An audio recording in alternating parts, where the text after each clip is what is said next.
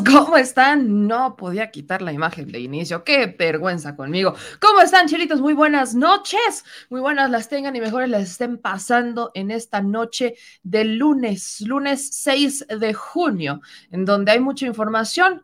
Eh, no, no solamente basta con la derrota la épica derrota que se llevó el PRI PAN PRD el día de ayer, sobre todo el PRI, ¿no? Yo, yo insisto que dice mi querido Abraham Mendieta que no, que, no es válido y no es justo decir que solamente el PRI perdió, que, la, que la gran derrota se la lleva el PRI, cuando fue trabajo de Marco Cortés y de él, de Alejandro Moreno Cárdenas y de, Marco Cortés juntos, ya me corrige, yo insisto, yo quiero insistir en que la gran derrota se la lleva el PRI, porque al menos el PAN pues ha conservado estados, con todo y todo, conserva este conservadurismo al que ya estamos un poco acostumbrados en algunas entidades de la República Mexicana. Y de eso vamos a hablar el día de hoy. Vamos a continuar con este análisis, por supuesto, de, eh, de la victoria, para algunos derrota, para otros de la contienda electoral de este pasado domingo 5 de junio. Ya le hemos dado mucho análisis y tenemos que seguirlo haciendo porque vienen elecciones en 2023, vienen elecciones 2024 y lo que ocurrió ayer de alguna manera configura al país para que eh, tenga otros escenarios o se vea, al menos se vea un escenario distinto rumbo a la elección presidencial. Distinto no para el PRI PAN pero bueno, sí distinto al que estábamos viendo, al que estábamos acostumbrados hace seis años, hace cinco años, hace cuatro años, hace, vaya, antes del 2018. Pero antes, antes de irnos con esos análisis, que hoy tenemos una gran invitada, que ya teníamos un ratito que no invitábamos a este espacio, no puedo dejar de decirles que el PRI no deja de sorprendernos. Y es que el día de hoy, a las 10:45 de la mañana, detienen a quien fuera este secretario de gobernación de Mario Marín, que también fue, eh, se ocupó otras secretarías, fue diputado este, del PRI en Puebla, fue también eh, candidato a la gubernatura en el 2010 con Rafael Moreno Valle, siendo él el gran perdedor.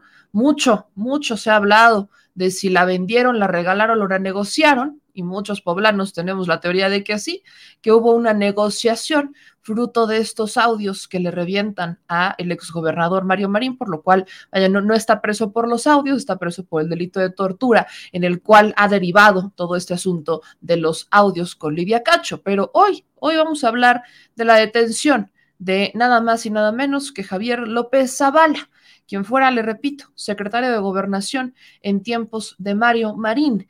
Este personaje que usted ve en pantalla, muy conocido para los poblanos, el día de hoy fue detenido y no precisamente por algún delito relacionado con el exgobernador Mario Marín, sino por un delito relacionado con Cecilia Monzón. Él, Javier López Zavala, es el padre del pequeño que deja Cecilia Monzón el feminicidio de Cecilia Monzón. Recordará que fue hace algunas semanas. Hemos dado cobertura a este caso, a diferencia de quizás el caso de Devani. La fiscalía ha buscado operar de forma distinta. La fiscalía de Puebla ha buscado operar de forma distinta con un mayor sigilo, pero además en Puebla, ¿no? Se presentó lo que es la ley Ingrid, una reforma que endurece las penas a los funcionarios de la fiscalía que filtraran información sobre este feminicidio, sobre este, sobre este asesinato. Entonces, el día de hoy nos enteramos que ya se tenía detenido a uno de los autores materiales de este asesinato y hoy se realiza la detención de dos personajes, que es uno, es Javier López Zavala y el otro su secretario particular, su secretario particular de Javier López Zavala. Eh, se, eh, se presume que es él, Javier López Zavala, el autor intelectual del asesinato de Cecilia Monzón. Eh, voy a explicarlo a profundidad más adelante en el programa porque lo detienen a semanas de casarse, semanas de casarse. Esto ha sido como una máxima incluso en Puebla. Sería el tercer personaje detenido bajo la administración de, de Barbosa, detenido vísperas de sus nupcias. Son tres personajes, dos de los más recientes es él, Javier López Zavala, y el otro, Arturo Rueda, detenido también eh, el mismo día en el que asesinan a este, Cecilia Monzón. Ese día se iba a casar este, Arturo Rueda por el tema de este eh, presunto lavado de dinero, pero ya después estamos enterándonos, le digo que la fiscalía no puede soltar prenda, nos estamos enterando que no fue precisamente la detención de Arturo Rueda por el delito o la investigación de la Unidad de Inteligencia Financiera, sino que lo detienen por eh, la denuncia que habría interpuesto otro priista, que es Jorge Estefan Chillac. Entonces, este es un entramado complicado que me voy a dar el tiempo de explicarlo más adelante en el programa, pero déjenme, le voy avisando, al menos esto, que ya lo adelantábamos a aquellas personas que nos siguen en las redes sociales, bueno, ya lo poníamos en Twitter, en Facebook, en Telegram y hasta en YouTube, se los estuvimos compartiendo en cuanto nos enteramos de la detención de este personaje, que no es asunto menor, fue candidato a gobernador de un estado, a él, él fue al que derrota la megacoalición, es la primera megacoalición, la que hace Rafael Verano Valle, que, que lo derrota, y hoy él es el detenido, presuntamente autor intelectual del feminicidio de Cecilia Monzón. Entonces le digo, lo voy, a, adelantar más adelante en el programa, le voy a explicar con pelos y señas de qué se trata de esto, porque obviamente el PRI, le digo que siempre nos regala gratos momentos, salió en un comunicado el PRI a, deslindarse, pero a decir que quiere una investigación justa. Bueno, yo no le entendía al PRI lo que quería al respecto de esto, pero se lo voy a explicar adelante. Además, eh, otro intento de boicot, otro intento de boicot al tren Maya, otra vez por parte de la organización Sélvame el Tren, en donde esto, escucha bien lo que le voy a decir, que también lo voy a explicar más adelante, pero escucha nada más, se lo voy adelantando. Fonatur este va a, implementar, bueno, el gobierno federal va a implementar un nuevo, eh, una reunión pública, se va a hacer un nuevo censo, una nueva consulta sobre el tramo 5 sur del Tren Maya, ¿no? Se va a recomponer el proceso. Entonces, Fonatur hace unas horas celebraba en un comunicado de prensa que fuera elegido Jacinto Pat, el mismo ejido que ha sido sede del conflicto en donde están estos, eh, esta, este, esta, ¿cómo se le llama? Esta ruta de cenotes, que está el cenote dos ojos, el cenote monos, el cenote jaguar. Esta ruta de cenotes está en el ejido Jacinto Pat. Entonces, es este cenote, es este ejido en donde, bueno, se vuelve a este a, decidir que ahí sea la reunión pública y que se dé este, esta consulta sobre el tramo 5 sur del tren Maya. Pero sale la agrupación Se el tren a darnos la razón, que es lo peor de todo, nos da la razón. Recordemos que cuando fuimos a la zona, justo cuando fuimos a la zona, que estuvimos en el tramo 5 sur del Tren Maya, que estuvimos en el ejido Jacinto Paz, que estuvimos en el ejido Playa del Carmen, que estuvimos en Río Secreto y Calica, que estuvimos en la zona, no me lo platican, no me lo cuentan, ahora sí que yo lo vi con esos ojotes, nos dimos cuenta que ahí había algo que no era un pleito o una preocupación ambiental, nada, no tenía nada que ver con el medio ambiente. Lo que existe en el, tramo 5 sur del tren Maya es una disputa de varios intereses. Y uno de ellos es el tema ejidal. Es una disputa ejidal la que existe ahí. Y resulta que hoy salen los de Selva Beltrán con una carta, un día después de que gana Quintana Roo, la coalición conformada por Morena, encabezada por Morena, sale a decir que considera que si la consulta se hace en el ejido, o sea, en esta zona, va, no va a estar muy equitativa o muy pareja la cosa, que ya lo consideran que va a estar muy cargado. Y yo, vaya, ¿en dónde quieren que lo hagan? ¿En Polanco? En San Pedro Garza García seguramente han de querer que se haga la consulta. ¿En dónde quiere que lo hagan? ¿En Jalisco quieren que se haga la consulta? En la alcaldía Cuauhtémoc seguramente quieren que se haga la consulta del tramo 5 sur del Tren Maya. No, seguramente. Es, es, burdo escucharlo, es, es, de, es, de, verdad burdo. Es más bien, no, no quiero, no me quiero, le voy a pedir tantito a la senadora que me espere porque le voy a preguntar también sobre este tema. También se lo voy a preguntar porque creo que sí es importante que hagamos un, un, un, una pausa en el camino. Esto sí me, dejen ustedes que me indigna. Me da risa porque tanto se quejaron, tanto se quejaron de que se les juzgó o que se les incluso hasta criminalizó, dijeron en algún momento, se les atacó por estar en contra del tren Maya. No, nadie, nadie los atacó por estar en contra del tren Maya, se les cuestionó, no les gustó el cuestionamiento y ellos argumentaban que esto era solamente por el tema ambiental. Bueno, pues después de leer esta carta, me queda perfectamente claro que nada tiene que ver con el ambiente. ¿eh? Esto tiene que ver con un asunto de territorios. Y ahí les va la carta. Pónganme atención, esta es la segunda parte, espérenme. Ahí les va la carta de qué es lo que quieren los, este, los de Selva Beltrán ahora. Ahí va, ahí va la, primera parte de esta carta, se la voy a poner en grande. Dicen aquí, al gobierno de México y a toda la ciudadanía de este país, los movimientos SOS Cenotes, la Selva Salva, Selva Maya SOS y Selva Tren pedimos se nos escuche. Expresamos nuestra preocupación por la construcción de un tren en el tramo 5 Cancún-Tulum que está destruyendo la selva y vulnera una de las reservas de agua más importantes de nuestro país. Por tal motivo, es indispensable respetar la Ley General de Equilibrio Ecológico, los procesos de esta y, por lo tanto, cuidar el medio ambiente para cuidarnos a las y los mexicanos. En plena crisis hídrica y climática, eso sí es seguridad nacional. Suspensión definitiva mía, que no es mía, la consulta no es válida. Pedimos se respete la suspensión definitiva del tramo 5 Sur, Playa del Carmen Tulum, otorgada por el interés legítimo de los buzos que interpusieron el amparo para defender los ecosistemas, la autorización provisional que presentó Foratur que no cumple con el procedimiento de evaluación de impacto ambiental, mismo que es obligatorio al inicio de las obras, que la materia de fondo es el daño inminente e irreparable a los ecosistemas, que existe el peligro de que sigan ejecutando las obras con daños irreversibles. Manifestación de impacto ambiental mía que no es mía.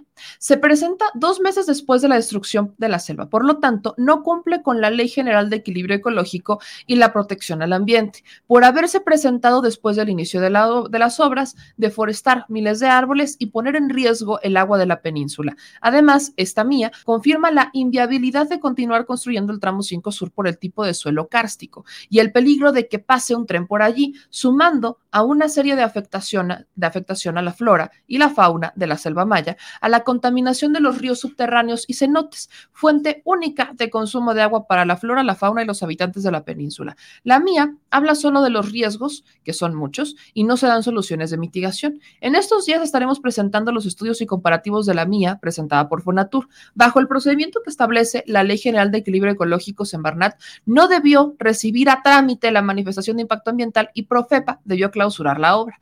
El gobierno de México ha admitido haber presentado la manifestación de impacto ambiental hasta el pasado 20 de mayo, lo cual demuestra que iniciaron las obras sin contar con las autorizaciones de ley, tanto en materia de impacto ambiental como lo relativo al cambio de terrenos de uso forestal. Hasta el momento, nadie conoce el proyecto ejecutivo. ¿Qué van a construir? ¿Dónde? ¿Cómo? ¿Qué medidas de mitigación han propuesto? Bueno, en esta primera parte déjeme decirle que se sabe cuáles son las medidas de mitigación, porque se presentaron con todo el tren, con el proyecto del tren en general. Efectivamente, al inicio, cuando hacen este cambio eh, de, ubicación del tramo 5 Sur, que antes iba a pasar por Playa del Carmen, y ahora lo mueven para que pase justamente por esta, este tramo de la selva que está, sigue estando entre Playa del Carmen, pero está en Cancún, Tulum, está en la misma zona, solo que hacia la selva. No existía una, una, manifestación de impacto ambiental sobre este tramo 5 Sur, sobre el nuevo tramo 5 Sur. Lo que hacen es el cambio. Ahí ahí algo tuvo que haber, algún tipo de certeza, algún tipo de estudio que le diera certeza al presidente para decir, bueno, lo vamos a cambiar para acá. Así es sencillo. No como tal la manifestación de impacto ambiental que efectivamente no se tenía. El presidente lo reconoce y dice, todavía no se ha concluido, en cuanto se termine, pues se les entregará la manifestación de impacto ambiental. Pero se inicia, entonces va, órale, punto, el hecho de que no estaba la manifestación de impacto ambiental.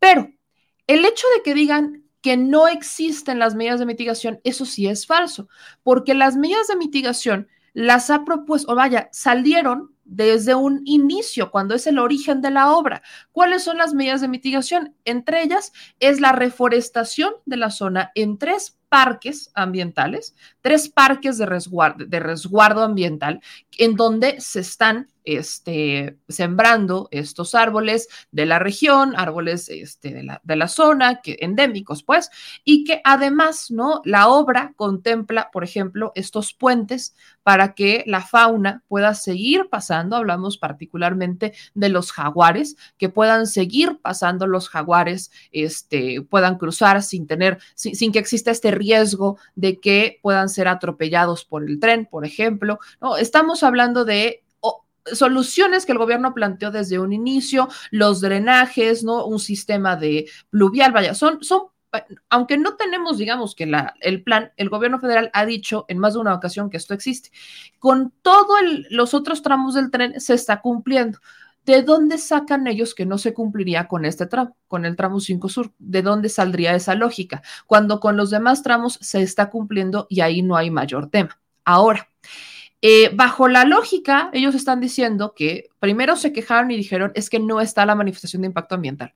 Cuando entregan la manifestación de impacto ambiental que se entrega el pasado 20 de mayo, entonces dicen es que no se tuvo que haber entregado. O sea, Fonatur no tuvo que haberlo recibido a trámite y Profepo tuvo que haber clausurado la obra. Ellos ya daban por victoria, o sea, bajo su lógica, no, sé cuál, pero bajo su lógica, ellos ya daban a victoria que el tramo 5 sur definitivamente se iba a frenar y que ellos ya habían ganado. Por eso cuando salen eh, estas cartas de Fonaturo, cuando salen estos comunicados del gobierno federal diciendo que el tramo 5 sur va a continuar en cuanto se entregue la manifestación de impacto ambiental, pues ahí no les gustó. Pero eso no es quizás lo que me preocupa, porque esto, ya lo sabemos, es la historia que ya nos conocemos.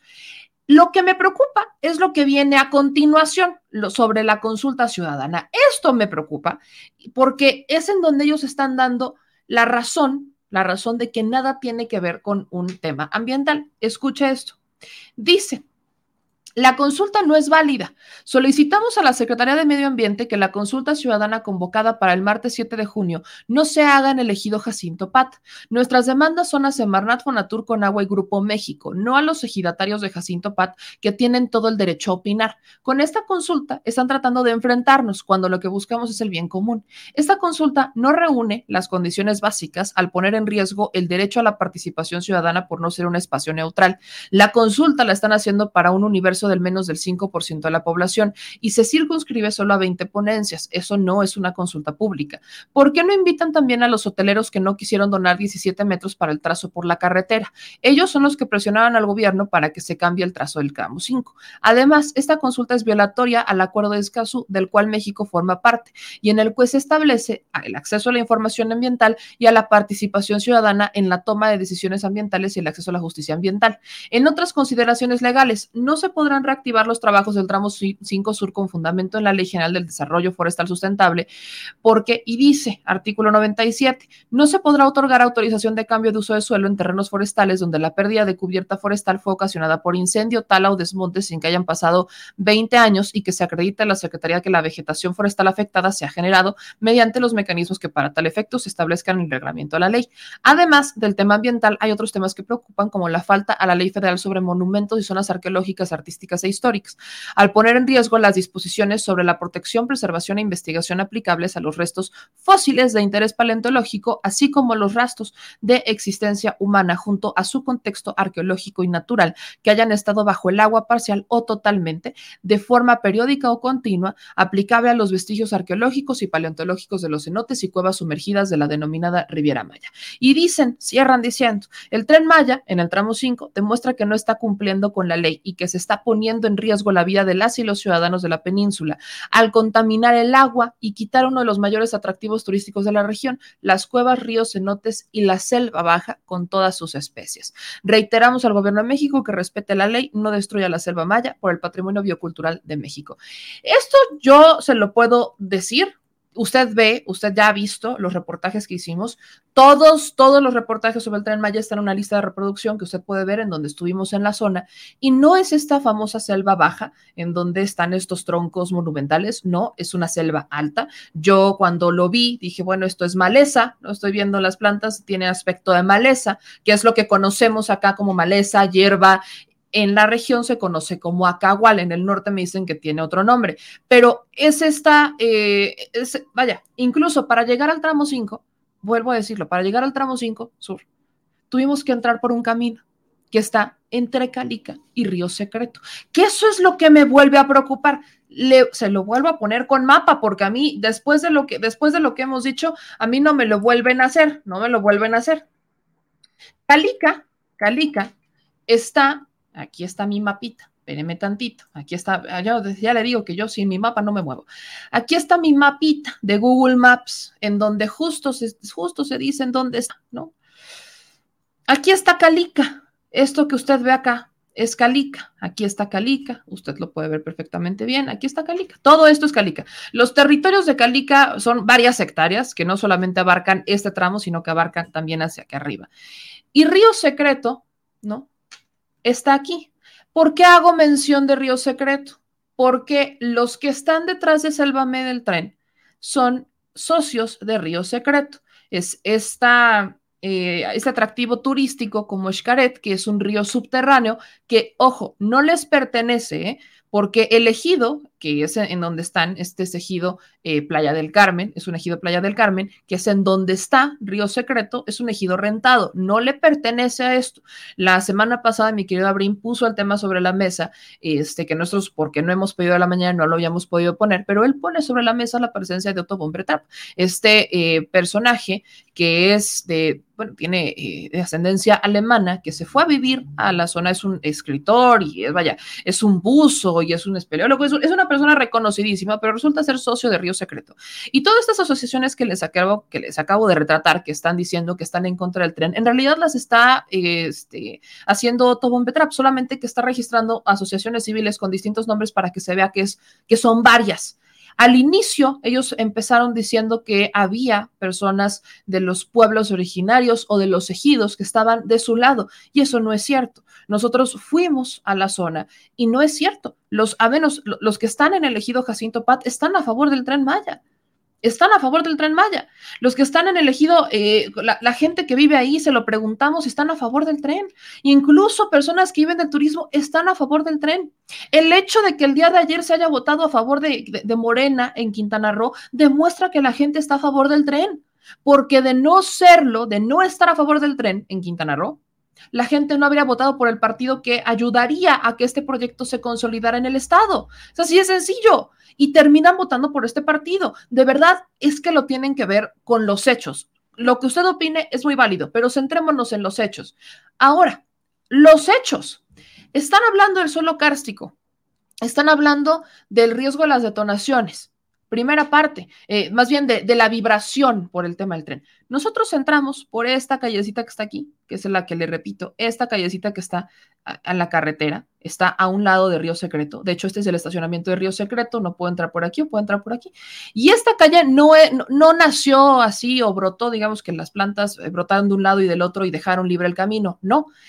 en realidad, y seamos honestos, esto lo tuvieron que haber este, limpiado y aquí también había esa maleza, esa, esas plantas que están quitando en el tramo del tren Maya, que sí, que quizás aquí sean tres metros y en tren Maya son 20, pues sí, pero esto también es bastante largo y aquí también hubo una devastación. De hecho, usted vaya a Quintana Roo, vaya a Yucatán, vaya a, solamente con que vaya a Quintana Roo, aunque vaya a Yucatán, va a encontrar usted una devastación. Va a encontrar lo que es la verdadera devastación inmobiliaria, esa que no tiene programas de mitigación ambiental y que sí anda haciendo sus planes inmobiliarios por todos lados. Entonces, usted vaya, de si no quiere ir y no le alcanza o no puede, los programas, están los videos en el canal, están los videos de la carretera. Pero bueno.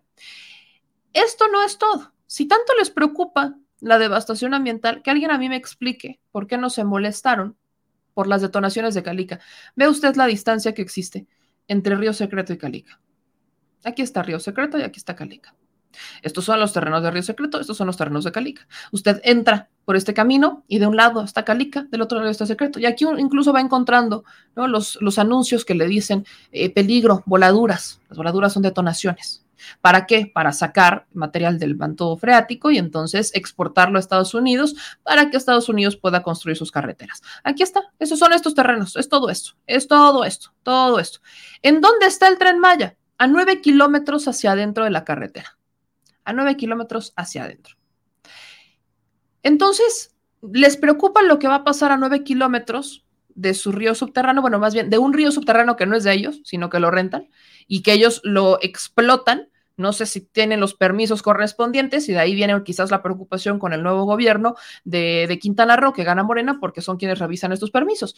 Pero aquí Río Secreto está explotando un río subterráneo que no es de ellos porque lo rentan y están preocupados por las eh, vibraciones que puede hacer un tren a 9 kilómetros, pero no les preocupa lo que pueda hacer Calica a literal un kilómetro un kilómetro de distancia, no les preocupa. ¿Ok? Y cuando hablamos del segundo punto que ponen sobre la mesa, que tiene que ver con la, este, con el arte, la cultura, que se pudieran haber encontrado vestigios arqueológicos y demás, valdría la pena que se hiciera una investigación a Otto porque tenemos información que justamente este señor ha causado devastación y que usted me va a decir que aquí en Río Secreto, un río subterráneo, no encontró nada no encontró absolutamente nada a la hora de hacer modificaciones en un suelo que no es de él. Me va a decir que no encontró absolutamente nada. Es más, tenemos información de que el señor hasta tiene un jaguar encerrado en una jaula. El mismo señor que está preocupadísimo por los jaguares de Quintana Roo. El mismo señor que está preocupadísimo por los acervos históricos y arqueológicos que se pudieran encontrar. Perdón, pero vaya, e, es, ser bastante cínico, y lo digo con este respeto y honestidad, pero es que hay que ser bastante cínico para preocuparte por lo que hace el gobierno en, en, materia de un tren que le va a dar desarrollo y que va a detonar la entidad para que la gente tenga opciones no solamente para poder vivir más del turismo, sino que va a tener opciones de empleo y de traslado económicos. O sea, e, e, es, es, hay que ser demasiado cínico como para querer que solamente el, el, desarrollo venga hacia tus territorios, pero que cuidado y se te ocurra que esto vaya hacia los demás porque entonces te molestas. Así que la, la molestia, yo por eso le pongo este mapa, porque incluso aquí está Escaret, o sea, vaya, Escaret está a un kilómetro también de Río Secreto, está todo conectado. No tenemos las pruebas todavía, pero sí se rumora mucho de que Calica podría haber estado financiando o está financiando tanto a Río Secreto, a estos, activistas de Selva Meltrán, como Escaret, para que sean ellos quienes tienen efectivamente el fundamento para promover los amparos porque son buzos, porque tienen este interés legítimo, ¿no? Por estar en la región y estar cerca del tren, que les estén pagando para que ellos sean quienes estén armando todo este show y que se les permita quizás a Calica y a pues seguir explotando ciertos territorios que ni siquiera les pertenecen. En el caso de Río Secreto lo hemos evidenciado, hemos entrevistado a una periodista de la entidad que trae un tema legal con Otto Bombetra porque el señor invade propiedades está invadiendo propiedades para hacerse de esas propiedades en vez de pagarlas al costo en el que se debe pagar y con todas las de la ley. Así que es el que ellos no quieran que la consulta se haga en el ejido Jacinto Pat porque ya hay una neutralidad, porque ya no hay neutralidad y porque los del ejido evidentemente van a votar a favor del tren Maya y no les va a favorecer, pues yo pregunto, ¿en dónde quieren que se haga la consulta del tren? ¿En Polanco? ¿En Polanquito? ¿En dónde quieren que se haga la alcaldía Miguel Hidalgo? Quizás quieren que se haga. ¿En dónde quieren que se haga la consulta del tren Maya? ¿En dónde quieren? ¿Quieren quizás que respondan los este, turistas europeos? O ya sé, probablemente quieren que respondan aquellos que están haciendo eh, esta devastación inmobiliaria en algunas zonas residenciales de Tulum que ni siquiera viven ahí, pero van de turistas. O los europeos que ya están viviendo en la región y que están muy preocupados de lo que pasa con el medio ambiente, porque viven una vida muy de amor y paz y muy zen y que fueron a estos retiros a, a la región, pero no, no, no, no conocen más allá de lo que les dicen los de Río Secreto, como el caso de los actores y actrices que se sumaron a esta campaña. Así que eso es algo que me preocupa, me preocupa la hipocresía que siga haciendo, que, que esté, vaya, que se vea de forma constante y que al final se está jugando con el desarrollo de una región. Todo el suelo de la región de la península de Yucatán es suelo kárstico. Todo el suelo es suelo kárstico. Es todavía más en Quintana Roo. Es suelo kárstico. Sí, sí lo es. Pero también se construyó una carretera en ese mismo suelo kárstico. Entonces, sí se puede construir una carretera para que lleguen a Río Secreto, pero no se puede construir un tren en ese mismo suelo kárstico. Vean la distancia que hay de la carretera al río subterráneo. Es mucho más cerca que la, distancia que puede haber entre eh, Río Secreto y el tren Maya, que está a nueve kilómetros al fondo. Lo que faltaba era el estudio, ya se entregó el estudio, habla de riesgos, pero no habla de que exista la certeza de tener abajo estos cenotes. La preocupación, ¿cuál es? Poco tiene que ver esto con el medio ambiente, pero bueno, usted juzgue. Yo vuelvo a preguntar, ¿en dónde quieren que hagan la consulta? ¿En Polanco? Quizás. Ahora sí, yo le, una disculpa enorme con, la senadora Antares Vázquez, de verdad una disculpa, pero quería justo presentar ese tema para podérselo también preguntar, ponerlo sobre la mesa, porque ella está en el Senado de la República, es senadora por Morena, ya sabe usted que aquí la hemos entrevistado varias veces, y bueno, ella tiene una forma muy particular de explicar las cosas a la audiencia que ha dejado claros y ha agotado varios puntos. Así que démosle la bienvenida a la senadora Antares Vázquez. Senadora, ¿cómo está? Muy buenas noches. Muy bien, Meme, me da mucho gusto estar acá en tu espacio. muy contenta y además muy interesante todo lo que tú estás diciendo, que coincide con la gente que de buena fe va a visitar la zona, no como estos que hablan de una selva como si de veras la, toda la selva maya se está deforestando, por favor. Y pues sí, es, es un tema muy interesante, como tantos temas que tenemos interesantes en este día. Pues sí, eh, le, le, empezaría preguntando justamente sobre esto, senadora, porque es algo en donde han tenido conflictos ustedes en el Senado. Se ha puesto sobre la mesa este grupo de, senadoras, sobre todo eh, Lili Telles, eh, Kenia López Rabadana, han puesto el tema del tren Mayo sobre la mesa, pero nunca han ido ni siquiera a la región, a menos que vayan de vacaciones a estos hoteles exclusivos, pero no se acercan a la gente a preguntarle qué opina, qué quiere, qué, qué, qué necesita. E incluso fue ahí en el Senado donde reciben a estos activistas de Selva Beltrán cuando el presidente les dice no. ¿Qué es lo que se ha hablado en el Senado sobre el tema del tren Maya? Eh, se ha puesto mucho conflicto, pero ¿se ha llegado a quizás a algún tipo de solución o todo se queda en el plano mediático? Porque tampoco veo muchas garantías por parte de la oposición de presentar alternativas. Mira, eh, Meme, lo que pasa es que en el fondo hay eh, un problema muy severo que ellos nada más hacen show, es el reality show, es mediatizar todo, como ellos tienen acceso a los medios tradicionales de comunicación, pretenden influir en la gente a través de ellos. No tienen cercanía con el pueblo de ninguna manera porque también eh, ellos tienen un problema grave de clasismo, de racismo, y que este tema del tren, entre otros problemas, porque son varios los que les afectan a ellos, es de racismo y de clasismo porque es por el bien del pueblo. Y ellos no pueden tolerar nada que sea de bienestar popular. Tiene que ser copular o cupular, ¿verdad? Entonces, este, para de esa naturaleza únicamente. Si no es un tema que les beneficie a ellos o a quienes los patrocinan, a todos esos sus aliados, entonces no es un tema importante. Los temas de democracia, ellos los interpretan así y e, es, algo como muy errático. Cuando llegamos al Senado, yo les preguntaba precisamente cuando estábamos eh, votando la ley de consulta popular y de revocación, no la ley, sino eh, el cambio constitucional de revocación de mandato y consulta popular, que se pararon a gritar en la tribuna que era un atentado contra la democracia. Yo les digo, oigan, pues, ¿qué es democracia? ¿Qué la democracia no es del pueblo? Ellos se refieren a que es antidemocrático todo aquello que no responde a los intereses de su grupo. Entonces, ¿qué intereses de grupo hay en la zona del tren Maya? Muchísimos. Esos mismos, no solo el tema de lo que tú estás diciendo, de Río Secreto y de esta empresa que ha devastado terriblemente y del mismo Xcaret, sino tantos otros temas de, bueno, no aterrizaban en helicóptero en el manglar, pues, o sea, hacían tropelía no hicieron, no quitaron manglares para hacer campos de golf y nadie dijo nada, nadie dijo nada. ¿Por qué? Porque son ellos los mismos de sus intereses creados. Esos son los intereses que ellos defienden. Entonces, esos son los temas, clasismo, racismo, intereses de grupo eh, y además hay otra cosa que es muy importante. Es uno de los proyectos emblema del presidente.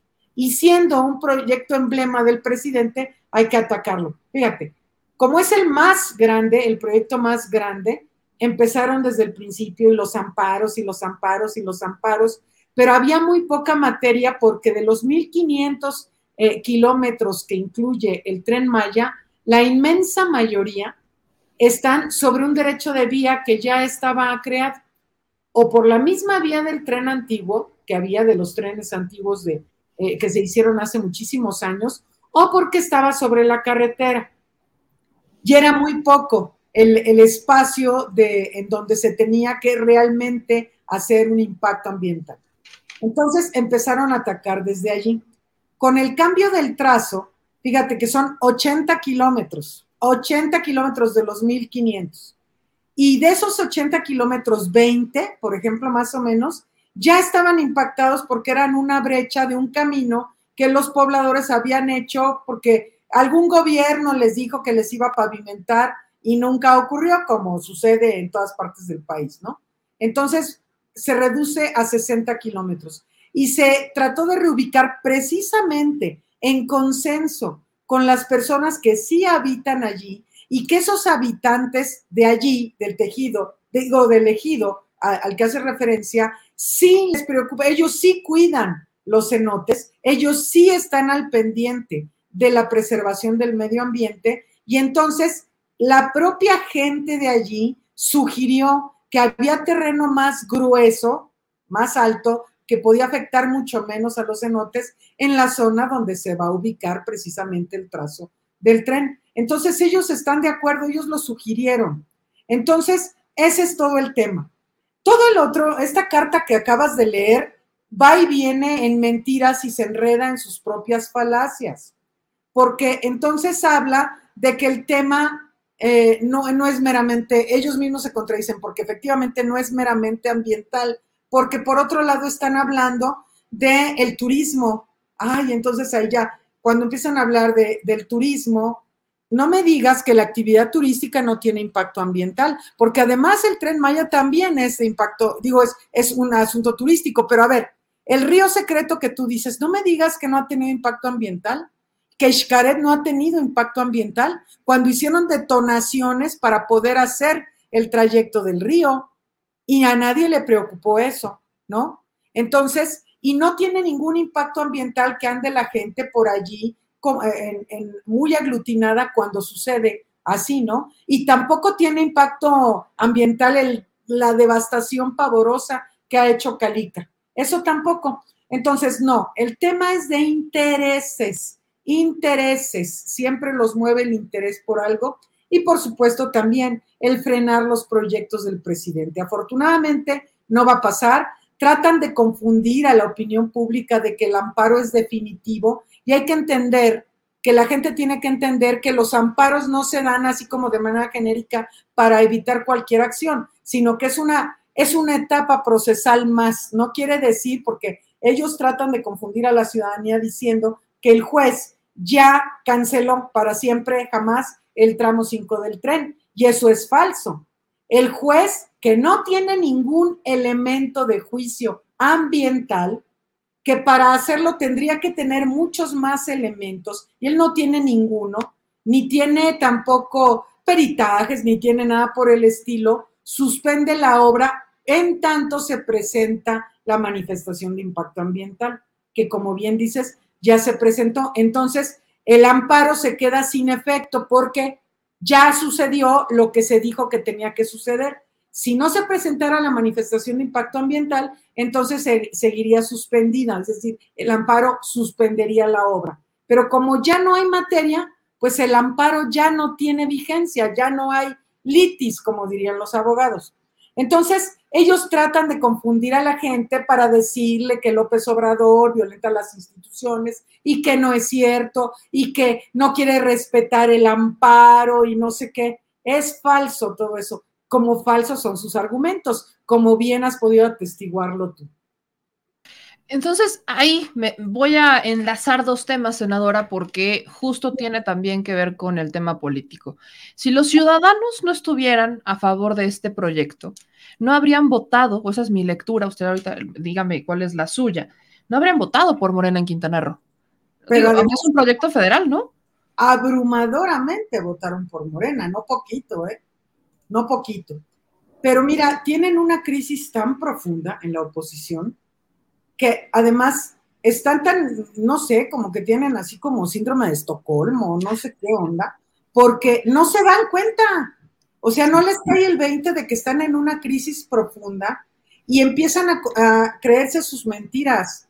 Por ejemplo, ahora, hoy salen a decir que, bueno, no, están bien en triunfanding ellos, ¿no? Ellos súper triunfaron ayer en la elección. Ellos, este, este, es justo, justo que la interrumpo ahí porque decían, Morena dijo que iban a ganar 6 de 6, ganaron 4 de 6. Y yo así. Exacto, o sea, 4 sí son más que 2, ¿verdad? O sea, en aritmética básica en todos lados. Pero además, no solo ganamos 4 de 6, sino que de esos 6 nosotros no teníamos ninguno. No teníamos ninguno, o sea que ellos perdieron cuatro, ¿verdad? Y de hecho, eh, de los dos que ganaron, uno lo gana el PRI y otro el PAN. Entonces, ¿quién perdió? ¿Quién ganó? Nosotros todo lo que hicimos fue ganar. Se ganaron cuatro gobernaturas que no se tenían y además se derrota su régimen perverso. Y la constante es esa. Es decir, si nosotros vemos en el 2018, Morena gobernaba cuántas entidades federativas? Cero. Ningún estado era gobernado por Morena. ¿Sí? Y pasamos de cero en el 2018 a 20 en el 2022. O sea, en cuatro años resulta que gobernamos 20 estados, más los que se acumulen. Y si tú consideras además que eso, pues al final no cuenta, pero eh, digamos que en Durango y en, y en Aguascalientes, así como cero votos por Morena, no hubo, ¿eh? Un alto porcentaje de la población. Además, a pesar de toda la violencia y el fraude electoral que cometieron, porque son especialistas.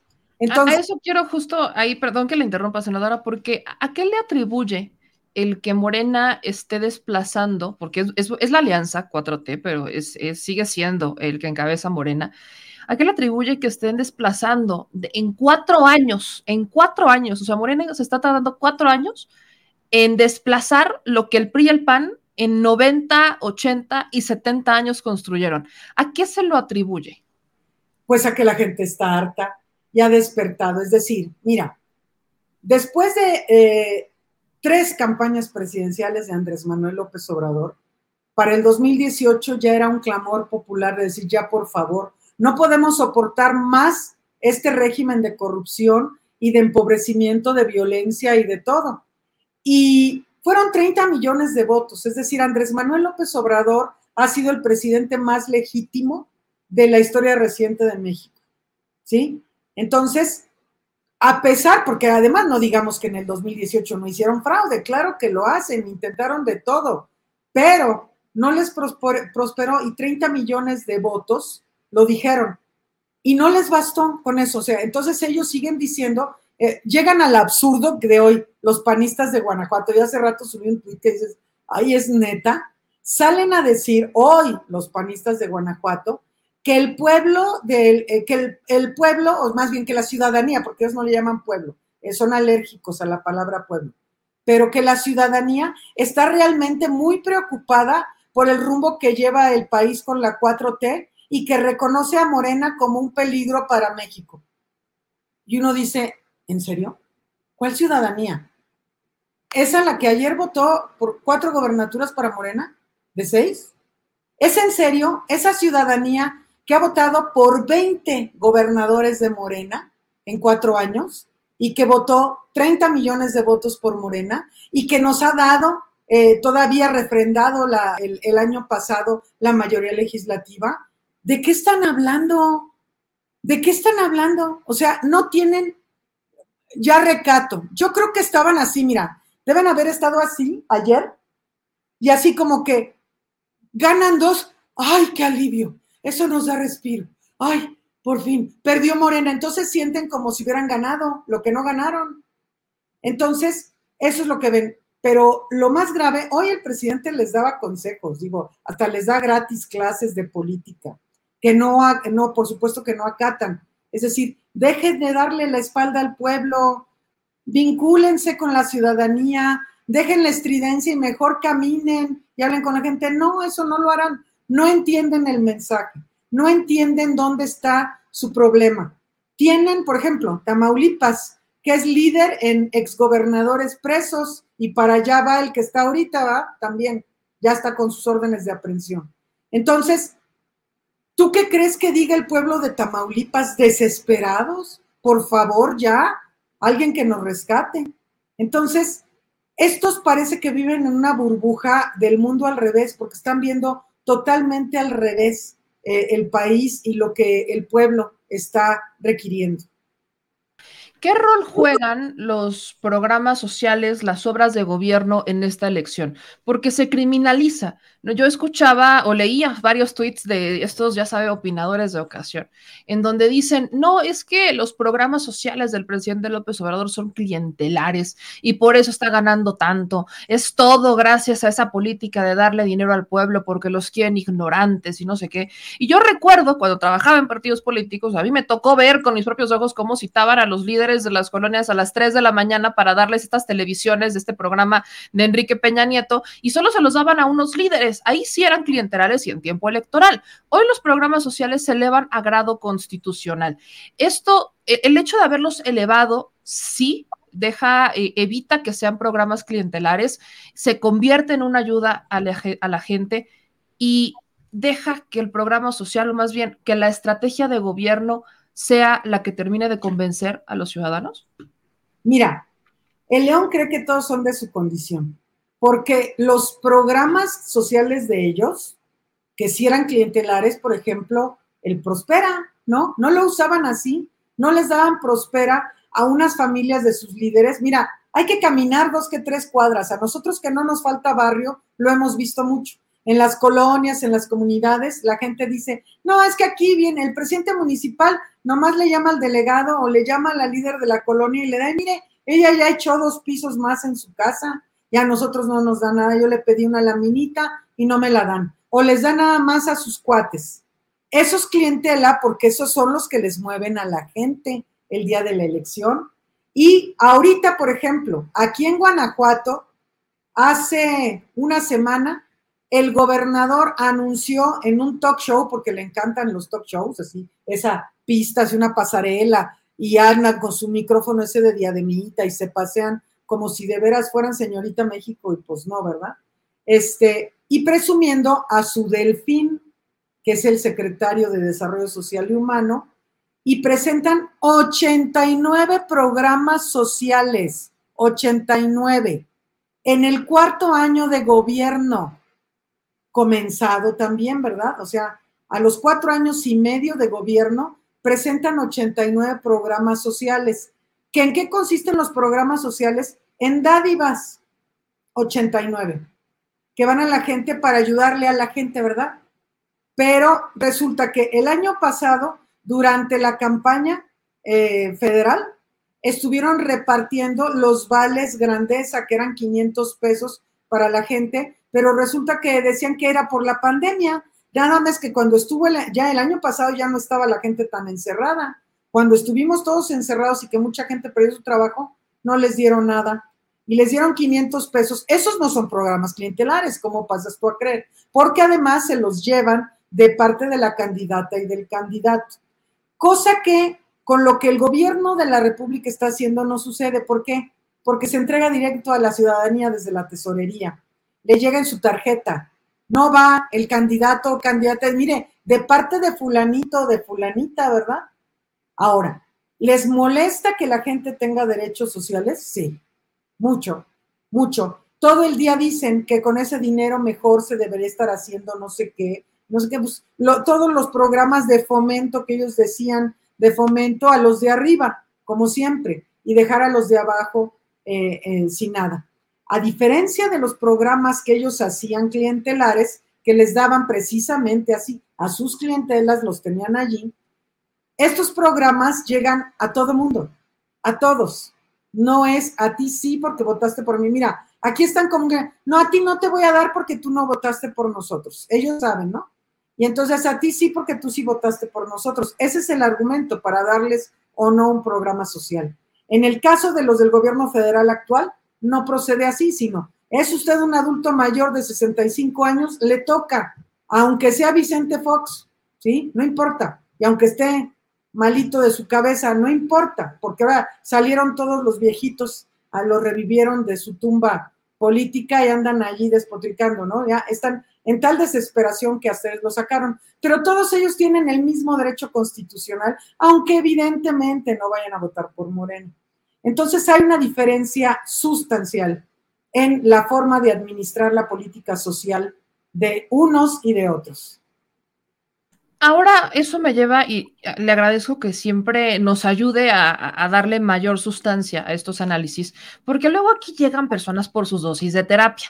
Entonces, hablando de estas dosis de terapia, yo le, quiero preguntar en qué lugar está la oposición. Estaba, eh, yo curiosamente, curiosamente, veía un tuit de Mariana Gómez del Campo, ¿no? Haciendo esta, esta pregunta, yo la, voy a poner porque es justamente lo, que decía hace ratito, andan muy en triunfing, muy, se sienten muy triunfadores. Y pone Mariana Gómez del Campo, ¿no? Diputada del Partido de Acción Nacional, eh, ¿en dónde quedó aquel 6 de 6? Es pregunta y duda genuina yo, yo lo respondía, yo, ¿y en dónde quedó la oposición? Es pregunta y duda genuina. Se lo pregunta a usted, senadora, que lidia con algunos de ellos todos los días. ¿En dónde está la oposición? Mira, yo me los imagino así como cuando estás en la película de terror y que estaban ayer así, durante la jornada electoral, viendo la tele así.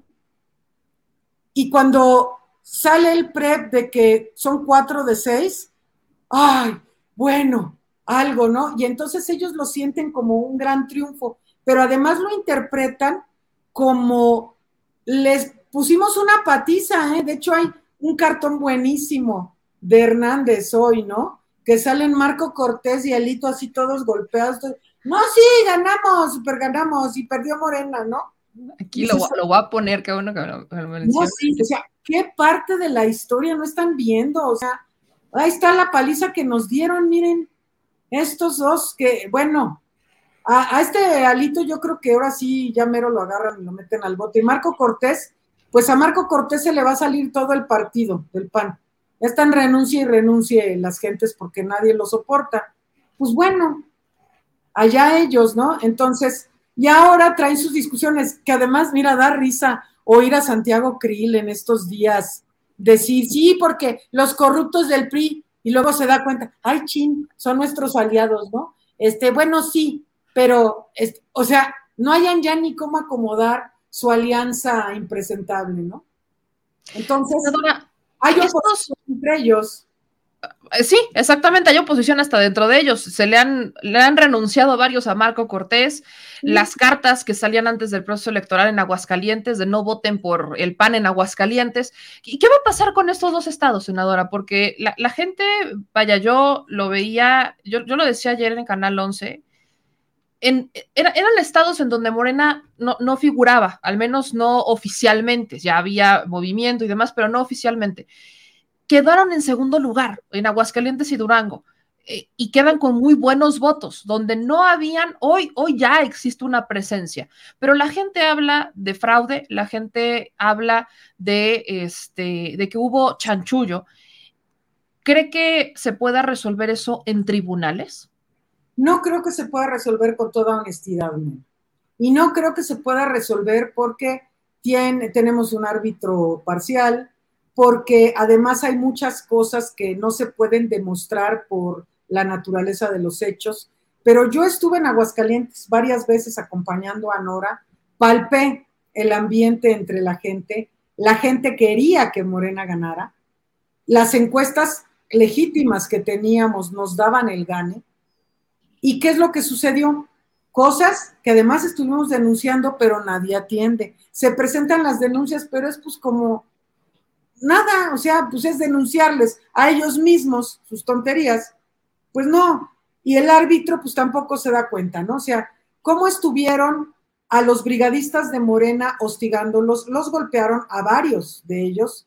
Eh, llegaron, y bueno, esto también es algo reciente, el día 31 de, de mayo, llegaron a un hotel donde estaban compañeros brigadistas de Guanajuato que estaban hospedados allí, que estaban colaborando. Llegaron policías municipales de León, a los que conocen esos compañeros, porque aquí nos han reprimido varias veces, policías municipales de León, armados, al hotel donde ellos estaban hospedados, a hospedarse. Y entonces, por supuesto, vestidos de civiles, ¿verdad? Y andaban en vehículos sin placas por allí. Y resulta que ayer en las calles, en el día de, hubo así de carros con gente armada de ese tipo, este, por todo Aguascalientes, persiguiendo gente, a representantes generales, a compañeros, en fin. este, bueno, hasta los observadores estuvieron amenazándolos. Hay por ahí un video que está muy impactante de un comunicador que tiene su portal o algo que iba con su teléfono grabando y él graba cómo lo interceptan y lo... Los levantones que le dieron a, Radio Búfalo y que le dieron a... De este Policía Municipal de Guanajuato. O sea, los ¿eran Policía Municipal de Guanajuato? Sí. Entonces, y también por ahí se hablaba de que había gente de otros municipios de Guanajuato, pero eran grupos armados, tienen por supuesto grupos de choque que revientan las casillas, que hacen o que van a las colonias amedrentar a la gente para que no salga a votar. Entonces, son cuestiones masivas. Cuando nos avisan en un lugar, entonces cuando llegas ya no están, pero ya hicieron el daño que tenían que hacer. Entonces, son cosas muy difíciles de comprobar, pero que están allí y la gente lo sabe, meme. La gente lo sabe. Y al principio se amedrentan. Y yo creo que es parte de lo que pasó en Tamaulipas, porque en Tamaulipas también así de terror de terror, órdenes de aprehensión contra todos los que se acercaran a Real, orden de aprehensión contra todos los presidentes municipales de Morena en Tamaulipas, orden de aprehensión contra, ay, se adhería un líder de una cosa, otro líder de otra, a esos orden de aprehensión por tonterías. O sea, el chiste era hacer la orden de aprehensión, ¿no? Y además todo el día cateos y si tú vas con un carro que trae un, una calcomanía de América, te paran, te catean, te quitan, te hacen así. Entonces, eh, pero el pueblo de Tamaulipas ha sufrido mucho, como todas y todos sabemos. Es un pueblo que durante décadas ha sufrido de narcogobiernos pavorosos, incluido este actual.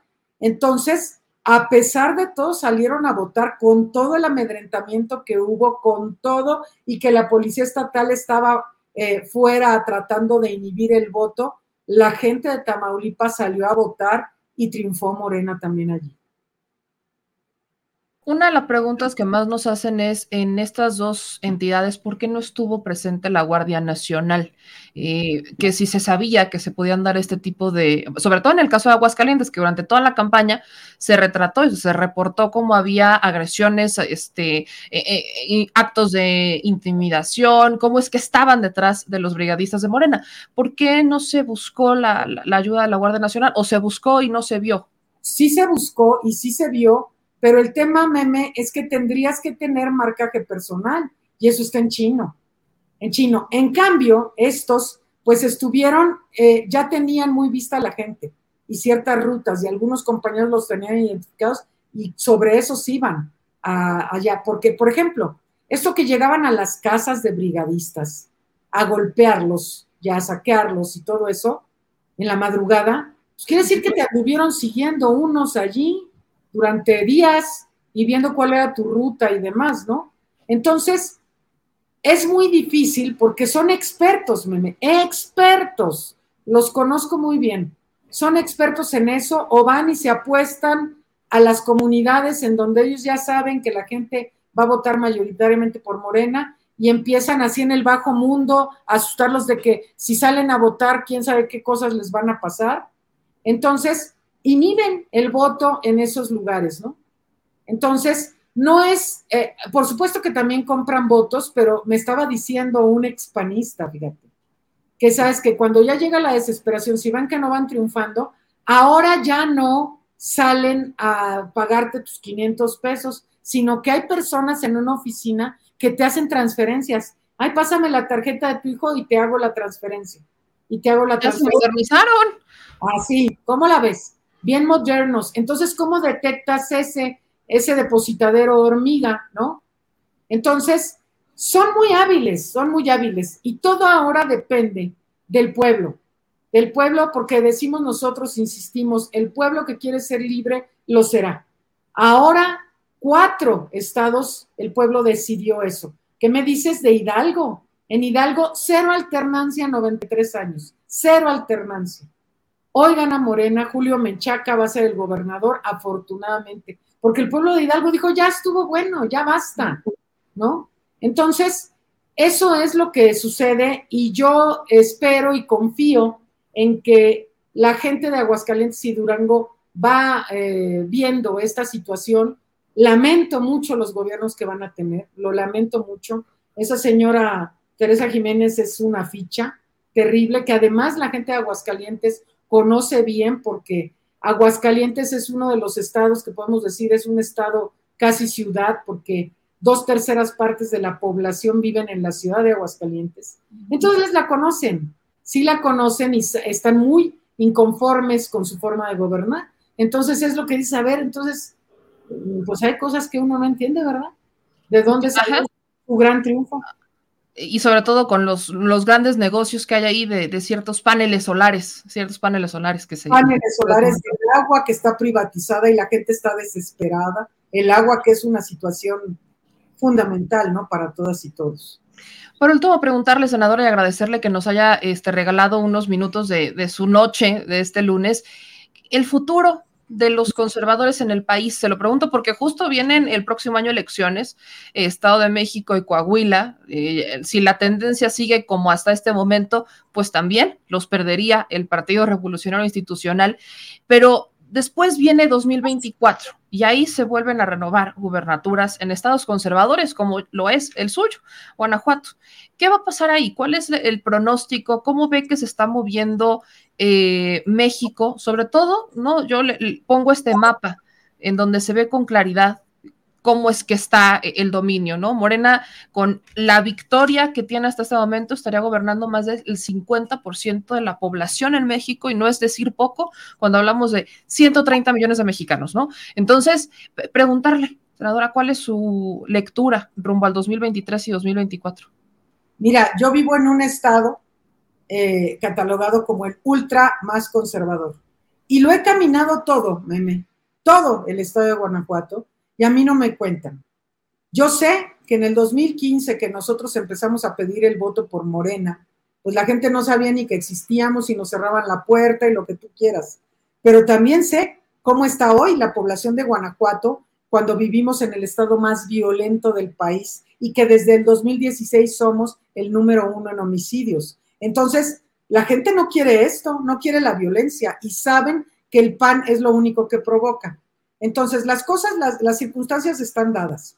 Pero además me da mucha risa ver a una posición que no se recompone, no se recompone, eh, meme. Entonces, lo que yo veo es el triunfo a nivel federal de Morena en el 24, por supuesto, eh, y además que vamos a recuperar todavía más estados en el 24, entre ellos Guanajuato, sin duda. Pues senadora, aquí vamos a estar al pie del cañón viendo cómo eh, cambia el escenario político, reportándolo, pero sobre todo agradecerle, porque yo, yo lo digo siempre, me preocupan, me preguntan, oye, bebé, ¿por qué luego no entrevistas a senadoras del PAN o del PRI? Digo, porque no se dejan, literalmente, no se dejan, no quieren hablar con los ciudadanos, no quieren que se les cuestione, no quieren ni siquiera que, que, los contacte uno, luego le dicen que sí, y a la mera hora te dicen que no pueden porque se les atravesó un incidente. Entonces, yo le agradezco, que siempre tenga este, este tiempo para poder platicar, no, no conmigo, sino con la audiencia que la escucha, que la ve cada que viene a este lugar, a este espacio. Y bueno, como siempre, agradecerle este tiempo y sus opiniones. No, muchas gracias a ti, Meme, y a todas y a todos. Me da mucho gusto estar siempre en este espacio. Nos estamos viendo, senadora. Le mando un gran abrazo y que pase un excelente lunes, lo que queda, al menos. Sí, gracias. Gracias. Pues ahí está, ahí está, amigos, eh, la entrevista con la senadora Antares Vázquez. Este, es interesante la percepción que pone sobre la mesa de, vaya, en primera, el asunto de las instituciones. Creo que eso es, es algo que lo hemos platicado, ¿no? El, tema de, bueno, sí se va a impugnar, pero ¿de qué va a servir? Bueno, es que el tema es la diferencia. Cuando la senadora Antares dice que no, que ella no cree que vaya a, a ser como de mucho o que vaya a generar un cambio la, impugnación en, Aguascalientes. Este, por ejemplo, ay, perdón, me dio, me dio el aire, este, que no cree que vaya a generar como mucho cambio, tiene una razón de ser. Y la razón de ser es la diferencia que existe en entre el primer y el segundo lugar. Aunque por ahí estaba viendo y, tendría que hacer una revisión como más a profundidad de, los, de las sábanas electorales y las secciones, cuál fueron o bueno, capturadas en el portal del instituto, en el PREP, para revisar en dónde están las fallas, porque en las imágenes que han puesto solamente se ve, o sea, se ve perfectamente bien la sábana, pero no se alcanza a ver en la captura que ponen de pantalla del PREP si es la misma sección electoral, al menos yo no lo logré ver. Entonces, hay que revisar, ¿no? Se puede impugnar, perfectamente se puede impugnar, pero ¿en dónde entra quizás el qué es lo que va a pasar? Este es el caso de Aguascalientes. La diferencia es de 20 puntos.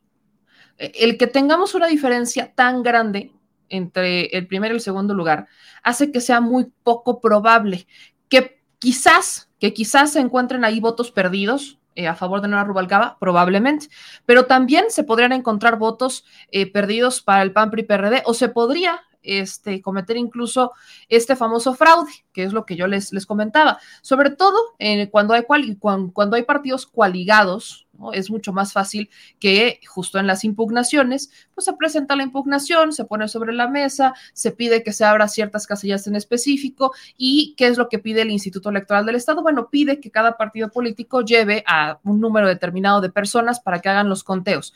Entonces, todos los partidos, cuando se va a impugnar o se va a abrir una casilla, pues tienen que llevar cinco o seis personas, dependiendo las secciones, dependiendo el estado, cada, cada, distrito es distinto, te piden que lleves un número de personas para que ellos empiecen, ¿no? A abrir y van al instituto y empiezan a abrir, ¿no? Los, los, las urnas y empiezan a hacer un conteo desde cero. Entonces, en este conteo desde cero se puede dar, porque sí se ha dado, el que se empiecen a sumar votos, sobre todo para los, le repito, los partidos que van coaligados y que no alcanzan los números para mantener el registro, porque aunque es una elección estatal, los partidos pueden perder registros estatales. Entonces, ¿pueden aparecer votos a favor de la, de la candidata de Morena? Sí, sí pueden aparecer, pero la diferencia es muy amplia y no, no conozco muchos casos, si no es que ningún caso, en donde con una diferencia así se logra dar la vuelta en una impugnación. Si acaso, pues sí, se suman nuevos votos, pero este, no los suficientes como para darle la victoria. Entonces, ese es el contexto realista, es el contexto realista. Sí se podrá impugnar, claro que se puede impugnar, pero ahí hay un tema. Ahora, ¿en dónde entra el segundo punto? Que aquí es en donde puede darse esta revisión, que no es una impugnación como tal se tiene que apelar o se apela normalmente al tope de gastos de campaña. Y ahí les va. Esto sí puede pasar. Si se comprueba que María Teresa Jiménez Esquivel rebasó el tope de gastos de campaña, el rebasar el tope de gastos de campaña es un delito electoral. Y el hecho de que lo rebases te nulifica los votos que se llevan a tu favor, ¿no? Porque es una forma, es un castigo muy severo que puso el instituto para que no se rebasaran los topes de gastos de campaña. Algo que, déjeme le digo, siempre se rebasan los topes de gastos de campaña, solo que hay gastos que se, que se reportan y hay otros gastos que como no son tan contables, ¿no? Como que no puede el INE contabilizarlos todos, pues entonces sí pueden ahí cometer como estos, este, estos chanchullos. Pero ahí, ahí sí se podría dar. Solo me queda la duda en el caso eh, de, esta regla, porque debe de existir un porcentaje, debe de existir un cierto porcentaje de diferencia entre el primero y el segundo lugar, para que si el primero rebasó el tope de gastos de campaña, pues entonces se pueda ir ahí, este se pueda eh, elegir al segundo lugar y que este sea el, el que asuma eh, la gubernatura en el estado. En este caso, si no estoy mal, no es así. Le repito, son más de 20 puntos. O sea, son 20 puntos los que hay de diferencia entre PAN, PRI, PRD y Morena. Entonces es muy complicado, por eso la propia senadora Antares Vázquez dice, bueno, lo veo muy complicado, pero se tendrá que hacer. O sea, es un trámite, digamos, es un trámite que se tiene que hacer. En el caso de Durango, ahí creo que el, escenario no es tan distinto en el, en el caso de Durango, porque estamos también ante una diferencia de más o menos, más o menos 20 puntos igual. Así que no es tan sencillo, la diferencia fue muy grande, pero vaya, lo que rescata Morena es eso, rescata el que antes no tenía ni siquiera presencia y hoy sí tiene esta presencia, que al final del día son partidos muy conservadores, no es extraño, pero pues sí, se puede dar que en una siguiente contienda sí se agarre esta fuerza o la fuerza suficiente como para ya ganar la gubernatura. Gracias a todos los que están compartiendo, que están suscribiéndose al canal. No se le olvide que para nosotros su apoyo es lo más importante. Así que gracias a todos los que se suscriben al canal, nos dejan sus comentarios, que ahorita los voy a leer, y que nos ayudan. Algunos nos ayudan con superchats, algunos solamente nos ayudan compartiendo y con su comentario, otros nos ayudan suscribiendo a sus amigos, a sus familiares. Gracias a todos los que se suman a decir las cosas al chile, explicaditas, pero informativas. Y me voy, me voy al último tema a este último tema que le comentaba hace un ratito, tiene que ver con la detención de un priista. Este es el caso de este nada más y nada menos que Javier López Zavala. ¿Quién es o quién era? Bueno, ¿quién es? ¿Quién es? Porque sí, está detenido nada más. Disculpe usted, ya me estoy alebrestando un poco. ¿Quién es Javier López Zavala? Le voy a poner una imagen. Esto es, es, política poblana, pero es importante que usted lo sepa porque es uno de estos casos al que le hemos estado dando seguimiento desde que ocurrió. Aquí está la imagen, se la comparto. Él es Javier López Zavala. Él es, eh, fue secretario de gobierno de Mario Marín cuando fue gobernador y después fue el elegido por el PRIismo para ser candidato a gobernador en el 2010. Pierde la elección frente a un Rafael Moreno Valle y entonces el día de hoy lo detienen. El día de hoy, eh, las autoridades en el estado de Puebla realizan la detención de Javier López Zavala por presuntamente ser el responsable del asesinato, el feminicidio de Cecilia Monzón, esta abogada y activista poblana. Javier López Zavala es el papá del menor que deja este, Cecilia Monzón y Cecilia Monzón le habría, este, le habría abierto una, un, un carpetazo, más bien le habría una demanda, habría puesto una demanda en contra de Javier López Zavala por pensión alimenticia, porque el señor no le estaba dando la pensión alimenticia. Entonces Cecilia Monzón, pues ella bastante coherente con, lo, con su lucha, le abre o le, presenta una demanda en su contra por, este, por faltar con esta pensión alimenticia para este bebé que comparten. ¿Qué es lo que pasa? Pues a las 10, a las 10 de la mañana, 10.45 de la mañana, nos enteramos que lo detienen Aquí están las imágenes, ahí usted lo está viendo, Javier López Zavala. Lo detienen el día de hoy las autoridades de Puebla y lo detienen presuntamente por ser el responsable del asesinato de Cecilia Monzo. Le repito, es esta abogada que fue asesinada brutalmente hace unas semanas este, a manos de unos motociclistas que le dieron, bueno, la, balacearon en, este, en Cholula, en una calle de Cholula. Entonces aquí usted puede ver cómo ya se da esta detención de este señor, de este político priista pero cuando se acordará que yo le dije que el caso, por ejemplo, de, de, Cecilia Monzón iba a ser un caso complicado en el que se tendría que tener todo el debido cuidado habido y por haber porque estamos ante un escenario donde Cecilia Monzón habría abrió carpetas, de, presentó denuncias en contra de varios priistas, no solamente en contra de Javier López Zavala, sino también en contra de Jorge Estefan Chiriac, un amigo de Javier López Zavala, que él estuvo como titular de Bansefi durante la administración de Enrique Peña Nieto. Pues resulta que Javier López Zavala fue detenido en la mañana del día de hoy en la colonia La Libertad por su probable relación con la investigación de asesinato a la abogada y activista Cecilia Monzón. La aprehensión tuvo lugar en el cruce de las calles 4 Sur y 5 Oriente, cerca de la parroquia Nuestra Madre, en la Junta Auxiliar de la Libertad en la capital de Puebla. El pasado viernes, la Fiscalía General del Estado detuvo a uno de los asesinos materiales del activista, quien, a la quien ejecutan el pasado 21 de mayo en Camino Real a Momoxpan, en San Pedro Cholula. La Fiscalía General del Estado habría ubicado a uno de los dos motociclistas que participan y entonces en el interrogatorio este detenido pues dice que quien habría comprado las armas y la motocicleta y le habría dado la instrucción habría sido Javier López Zavala. Las eh, activistas en Puebla el día de hoy se fueron a manifestar no hacer acto de presencia fuera de la fiscalía, porque mm, dicen que esto es, que fue demasiado sencillo que fue demasiado sencillo dar con el caso o dar con Javier López Zavala y que algo no les cuadra en todo este escenario. Hay algo que simplemente no les termina de cuadrar en, en este tema.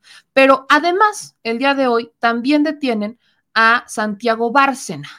Toda esta información no la está filtrando la fiscalía, son los periodistas quienes están este, revisando el Registro Nacional de Detenciones y es en donde están verificando que efectivamente están detenidos.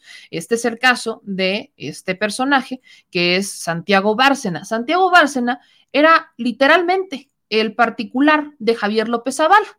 Entonces, lo que están, vaya, la, la, investigación, a como nos la están dando a entender en este momento, es que pues habría sido este priista el que habría mandado a matar a Cecilia Monzón a través de Santiago Bárcena Álvarez y que la mandaría o la habría mandado a matar, ¿no? El hilo conductor es por la demanda de pensión alimenticia. Por eso es que le digo que el caso es un poco complejo, que quizás se, se torna un poco sencillo el que se haya dado la detención de estos dos personajes, el caso del priista Santiago, eh, ambos priistas, ¿no? Este, Javier López Zavala y Santiago Bárcenas. Los detienen y así es como habría ocurrido el hecho. El tema es que el PRI, el PRI el día de hoy emite una carta que todavía le mete un poco de sazón a este tema y lo digo con respeto, ahorita le voy a explicar por qué. Manda esta carta el PRI de Puebla. Y dice, en el PRI seremos respetuosos, como siempre, de los procesos de la autoridad judicial. En el Partido Revolucionario Institucional siempre hemos actuado con apego y respeto a los procesos que llevan a cabo las instituciones del país. En el caso de la detención de Javier López Zavala, quien fue, dicen fue, militante de nuestro partido, observaremos de manera puntual la resolución que emita la Fiscalía General del Estado.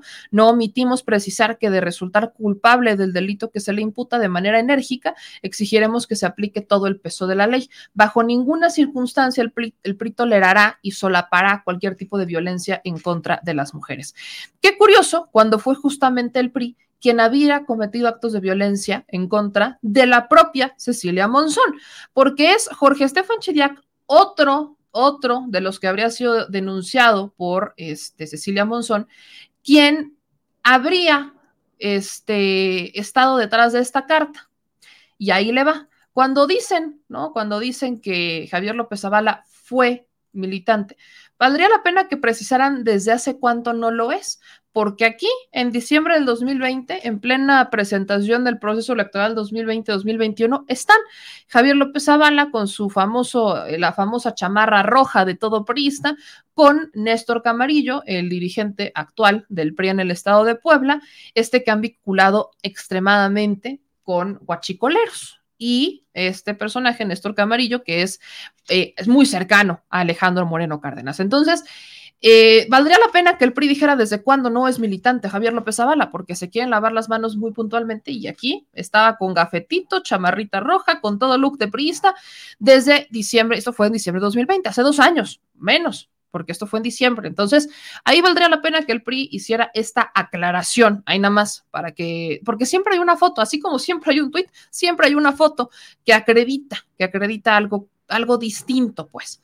Pero resulta que Javier López Zavala, pues le digo que también era muy cercano, o es muy cercano a Jorge Estefan Chiriac, quien, como le digo, fue denunciado, fue denunciado por Cecilia Monzón porque habría falsificado la firma de Cecilia Monzón en el proceso, en un proceso electoral de, hace algunos años, para sacarla de la contienda, poner a otra persona y habría puesto como que Cecilia se habría salido. Entonces, él falsifica la firma de Cecilia Monzón, la saca de la contienda y además, ¿no? Esta, esta carpeta fue eh, privilegiada, le voy a llamar, por la Fiscalía General del Estado, pero para protegerlo, porque la carpeta de investigación fue congelada. O sea, a Jorge Estefan Chillac lo protege la Fiscalía General del Estado de Puebla.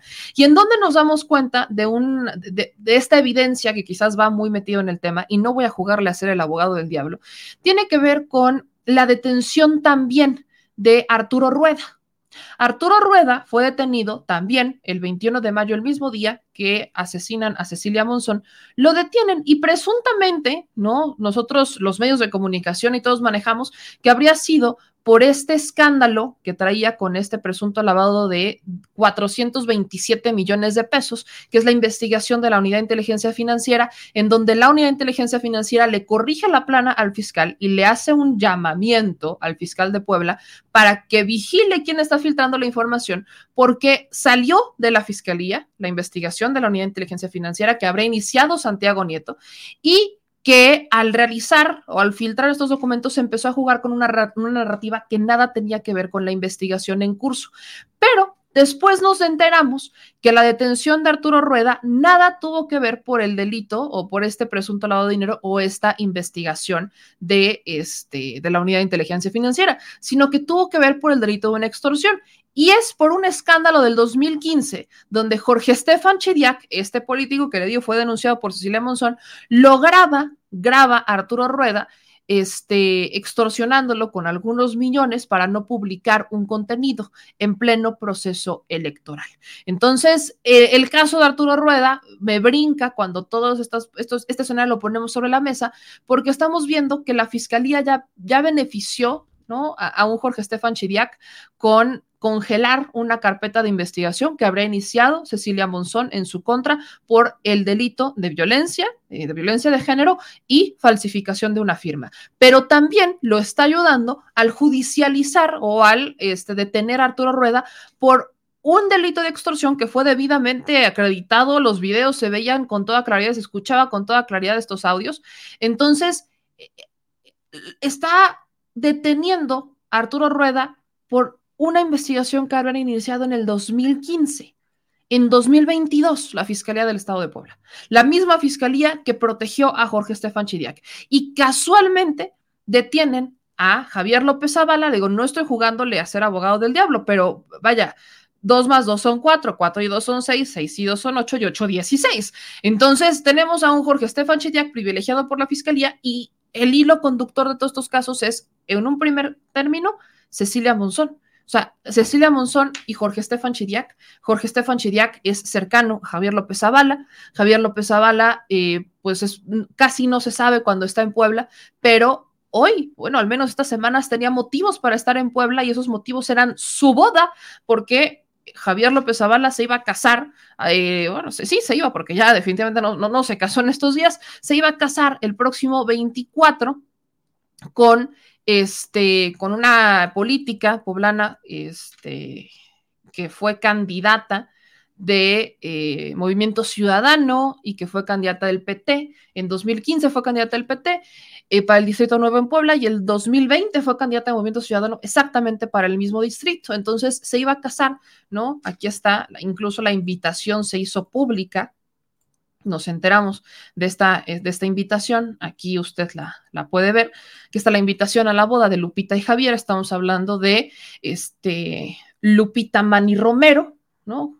Candidata, fue ex candidata del PT y ex candidata del Movimiento Ciudadano, exactamente el mismo distrito.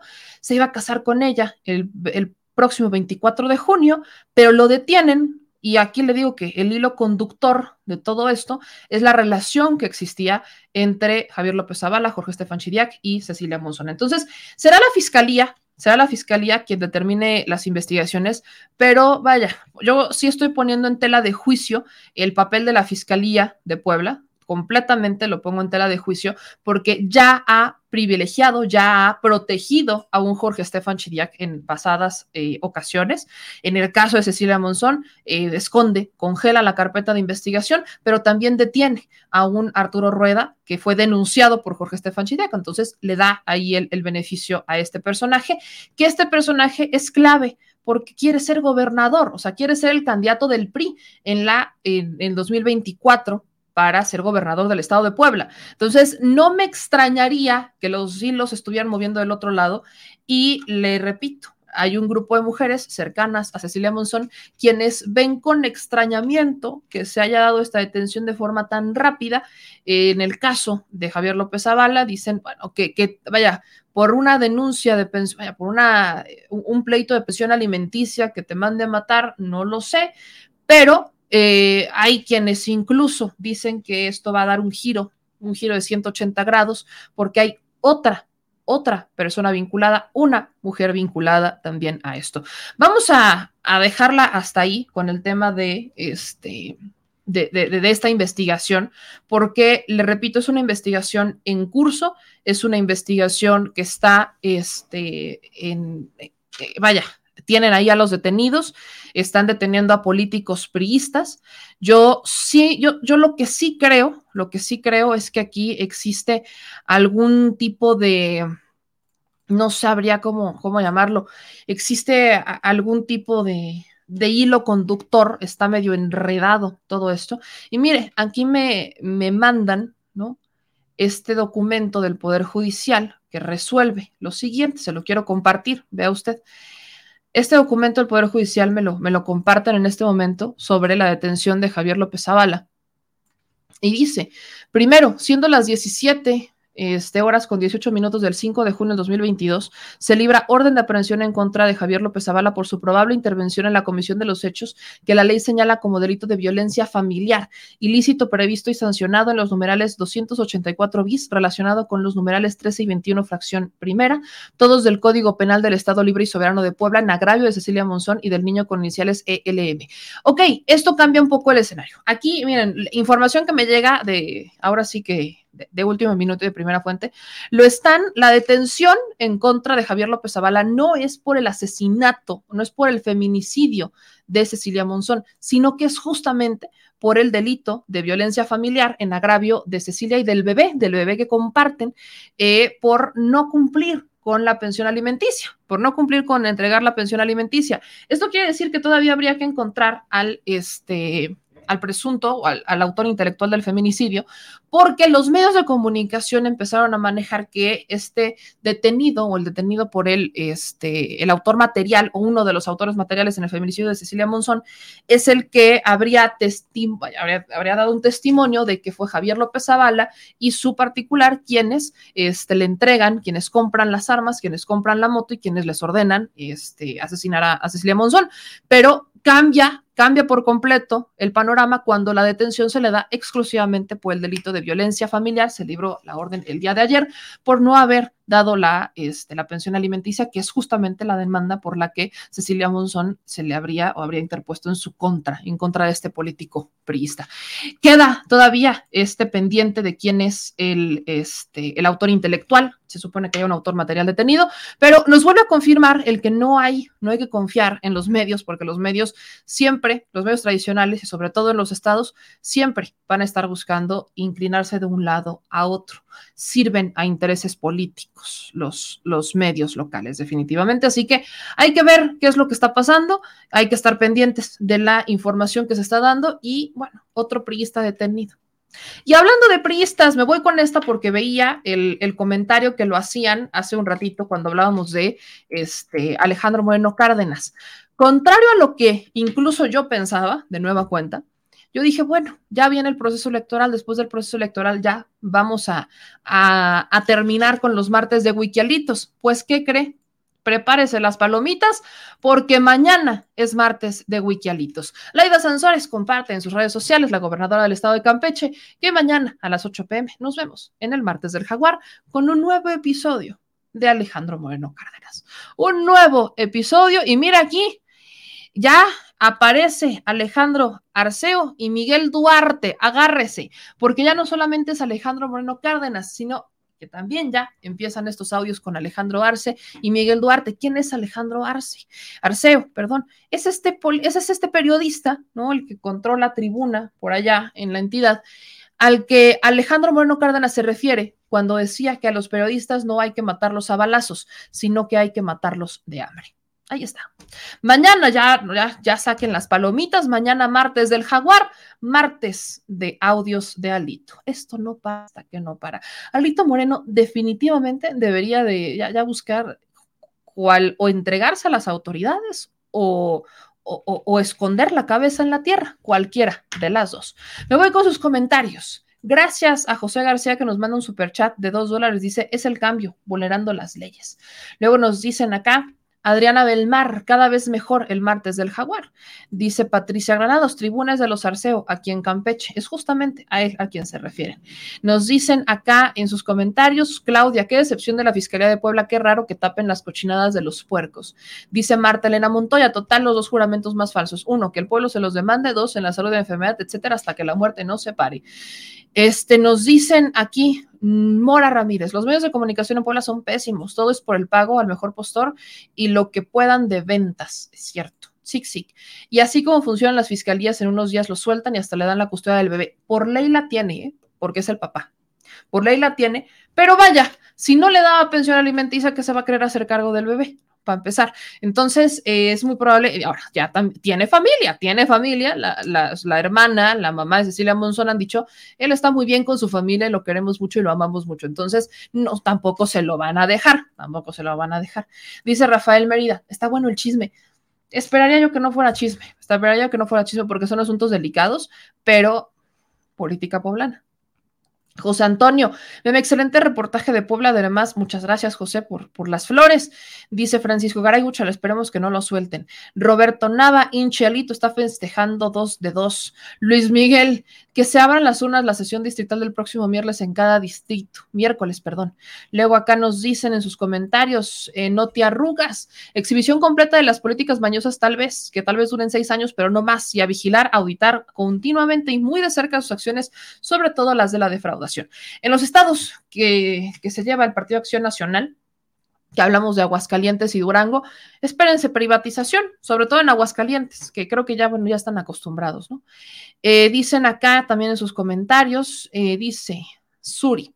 Yamel, en el caso del tramo 5 del Tren Maya, no es solo entregar la manifestación de impacto ambiental para continuar la obra, sobre todo por los impactos que se generaron sin haber hecho los estudios previos. La mía aún tiene que ser revisada para verificar que cumpla con las medidas de mitigación, las cuales son específicas por cada zona. No se pueden aplicar las mismas medidas para todo el proyecto porque las condiciones de la zona cambian.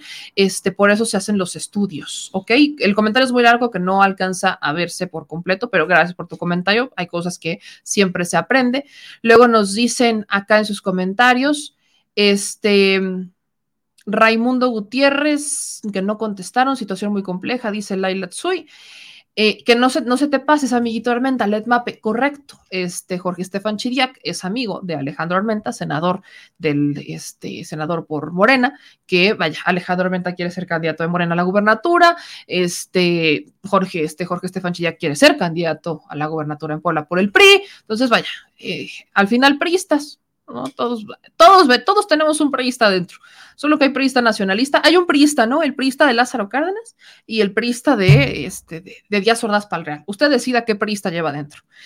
luego nos dicen acá en sus comentarios, vámonos todos a la bola en el cerezo, meme. Vámonos todos al penal de... No, están en Tepeji, que no están en San Miguel, están en Tepeji. Pero bueno, nos dice aquí Luis Fernando Arreola Magaña, Quintana Roo con Morena, vamos a hablar el camino del tren Maya, nos dicen por acá. Pues ya nos vamos, ya nos vamos, mi gente, y yo les pido, como siempre, que nos apoyen compartiendo la transmisión. Saben que eso es lo que nos ayuda, como siempre, a mantener este espacio, a mantener estos programas, a continuar con el trabajo que hasta este momento estamos realizando. Así que gracias a todas y a todos por no soltarnos, por seguirnos apoyando y por estar presentes en este espacio y en esta transmisión en vivo. Nos vemos de nueva cuenta mañana en el Detrás de la Mañanera. Descanse, que tenga una excelente noche les mando un beso a todas y a todos ustedes y por favor cuídense mucho. Les recuerdo que mi correo electrónico que ahorita voy a poner a responder a algunos correos que nos han estado llegando es el siguiente, memeland.775 arroba gmail.com. Desde ese correo usted nos puede mandar quejas, denuncias, mensajes, sugerencias, expresiones, lo que usted quiera. Desde ahí hemos sacado algunas entrevistas con algunos doctores que hemos tenido en los últimos días, que no es el doctor Frisby, por ejemplo. Entonces, gracias a todos los que están siempre en contacto con nosotros. Este es espacio es tan mío como tan suyo y eso se los repito constantemente. También les agradezco que nos sigan en las redes sociales, en Twitter, como arroba memeyamelca, y que lean nuestras notas en The Mexico News, en donde todo lo que hoy les estoy diciendo, lo que les acabo de platicar en esta hora y media de programa en vivo, lo puede ustedes, lo puede usted leer en nuestro portal damexico.news para que esté informado de la mejor manera. Son poquitas notas, pero sustanciales de investigación, reportaje, seguimiento y también coyuntura nacional e internacional, porque como es de Migrator, de, bueno, de, de, Mexico News, hablamos también de migración. Aguas, con tema de migración viene una caravana migrante, de eso ya hablaremos el día de mañana el detrás de la mañanera. Viene una caravana migrante con un número importante, importante de, este, de personas. Estamos hablando de una caravana de casi 10 mil migrantes que ya se traslada hasta la Ciudad de México. Eh, más de 100 embarazadas, unos mil niños y niñas salieron con sus familias en protesta ante lo que consideran una de las cárceles más grandes de México por la falta de visas humanitarias para que puedan irse a Estados Unidos. Salen desde Chiapas para este, buscar ¿no? buscar una mejor eh, calidad de vida. Así que ahí también esté pendiente porque ya vienen hacia la Ciudad de México, una caravana de casi 10 mil migrantes se traslada hacia la Ciudad de México. Así que mañana, nos dice Yolanda, mañana sí va a estar el doctor Frisby, claro que sí, ya lo tenemos pendiente, a menos que exista alguna situación ahí de última hora, pero por lo pronto sí va a estar el día de mañana el doctor Frisby. Gracias también a los que nos mandan superchats, es, eh, aunque me lo, me lo cuestionan mucho, pero es completamente voluntario y es la forma en la que nosotros nos logramos financiar. Ese es, el trabajo que hacemos. Hacemos un trabajo de reportaje, de investigación, hacemos un reportaje de, de, periodístico, aunque estamos empezando, yo lo reconozco, yo no me digo periodista, no me voy a autonombrar periodista, no tengo la carrera de periodista, pero sí ejercemos el oficio y lo hacemos con una sola dignidad. Y la dignidad es la de respetar a las audiencias. Así que gracias a todos los que nos ayudan a cumplir con este proyecto, que nos ayudan a seguir creciendo. Y recuerde que en la descripción de nuestros videos de YouTube va usted a encontrar todos los lugares donde puede hacer su aportación, que lo puede hacer desde nuestro número de cuenta Banamex, lo puede hacer también a nuestro número de cuenta Bancomer, lo puede hacer a través de PayPal, lo puede hacer a través del Super Chat, lo puede hacer a través de las Super Gracias, que aunque ya no estamos en vivo, usted puede mandar también estos Super Chats o lo puede hacer suscribiéndose de forma mensual a nuestros programas, eh, a este espacio en YouTube y también en Facebook. En Facebook nos pueden mandar estrellitas, este, que ahí ustedes compran una cantidad de estrellas y este Facebook nos las retribuye. Entonces, bueno, gracias a todos los que están siempre al pendiente de este espacio y que aquí nos dice Almadelia, nómbrame, me voy llegando, ya vino tus, ya no vi tus noticias, mijo. Mana, es que hora y media de programa, acuérdese que no puedo estar más de, de, no, no puedo aventarme la hora 45 ya sentada por indicaciones del señor doctor, pero este, la, verdad es que sí me he pasado de lanza, sobre todo ayer que nos aventamos dos horas y media de programa ahí en, en Canal 11, bueno, el sistema de, de medios públicos de, la, de, de, México, entonces pues sí me, sí me aventé, sí me pasé de lanza, así que estamos solventando.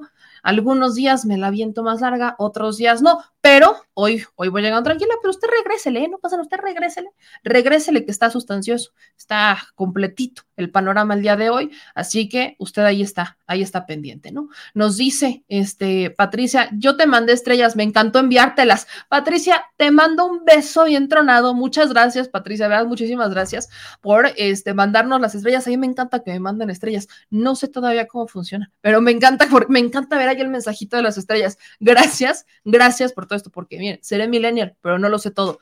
Fidel, eres profesional, meme, un gusto tenerte en YouTube y redes sociales, por cierto, me gustan tus TikToks, ya estamos retomando TikTok, ya estamos regresando, ya se las tenía pendiente, entonces también síganos en TikTok, como de que no, y síganos en Instagram y síganos en todas las redes sociales. Yo les mando un abrazo a todos ustedes, descansen, que tengan un, una excelente noche y bailele al rumbo, al, al, al ritmo, al rumbo ay Jesús, ven, porque ya me tengo que dormir, y bailele al ritmo de, nuestra, de nuestro cumbión bien loco para despedir esta noche. Les mando un beso, nos vemos mañana a las 3 de la mañana, descanse, yo soy Bebe Yamel, adiós.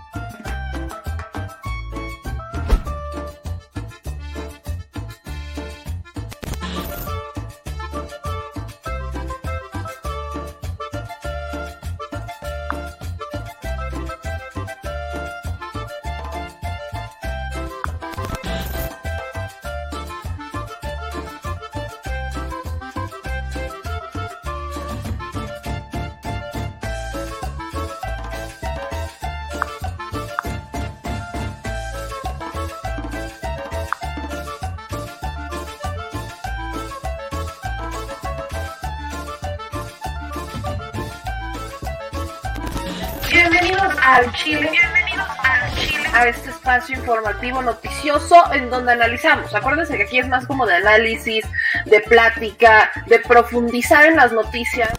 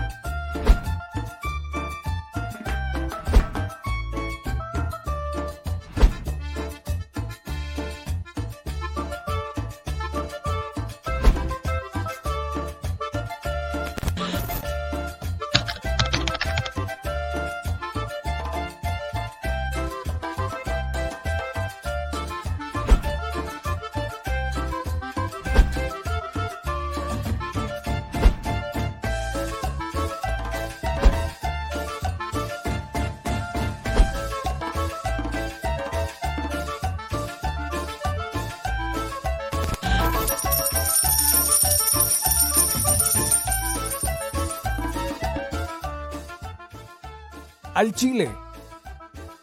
Recuerda que una forma de apoyar nuestro proyecto e impulsarnos a generar más y mejor contenido es a través de los superchats en nuestras transmisiones en vivo. Solo tienes que dirigirte al recuadro donde escribes mensajes, darle clic al símbolo de moneda, colocar los datos de tu tarjeta bancaria, el monto a donar y de forma inmediata se verá reflejado en un recuadro de color con el mensaje de tu preferencia. Otra manera, por si no nos alcanzas a ver en vivo, es ir a la descripción de nuestro video de YouTube, darle clic a la liga de PayPal y repetir el proceso como en los superchats. Ese recurso llegará directo a nuestra cuenta bancaria. En Facebook también puedes apoyarnos de forma mensual. En el inicio de nuestra página encontrarás el botón Quiero colaborar. Ahí podrás adquirir una membresía que nos impulsará a seguir combatiendo la infodemia desde esta plataforma. Y si eres de los que no confía en la tecnología, puedes hacer un depósito o transferencia a nuestro número de tarjeta Banamex, desde cualquier establecimiento, banco y hasta tu aplicación móvil. Anótalo. El número es 4766-8415-9203-0897.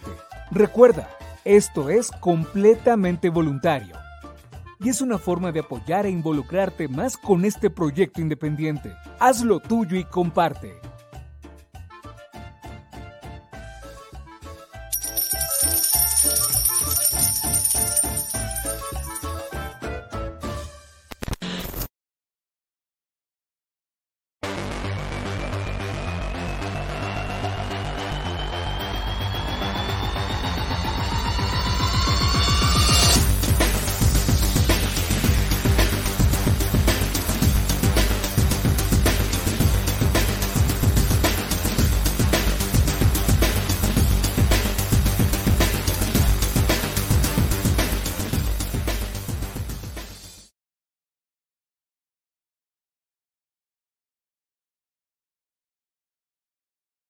Al Chile, la indiferencia es el peor enemigo de todos y más de los animales. Los últimos datos del INEGI señalan que en México existen cerca de 18 millones de perros. Al Chile, la indiferencia es el peor enemigo de todos y más de los animales. Los últimos datos del INEGI señalan que en México existen cerca de 18 millones de perros y alrededor del 70% viven en las calles, es decir, casi 13 millones han sido abandonados, extraviados o nacieron en las calles. Esto posiciona a México como el primer país de América Latina con mayor índice de perros abandonados y también con mayor indiferencia al tema. El abandono es un fenómeno que afecta a perros y gatos de todo tipo, no entiende de edades o de razas. El 20% de perros y el 11% de gatos abandonados son de pura raza, mientras que el resto son mestizos. Por otro lado, la mayoría de perros y gatos llegan al refugio en la edad adulta, aunque también son recogidos cachorros y animales de edad avanzada. El maltrato animal también está presente y nuestro país aún está en pañales, pese a que se está comenzando a legislar para crear sanciones más severas a quienes cometan ese tipo de delitos. Por eso es importante la participación ciudadana y pedimos tu ayuda. Es hora de dejar de callar y ayudar a darles voz a quienes siempre están ahí para darnos una patita. Educar, esterilizar, identificar, reflexionar y adoptar es básico para revertir la tendencia pero si tú no tienes la posibilidad de adoptar o rescatar, ayuda a diferentes organizaciones que ya lo hacen. Angelitos peludos.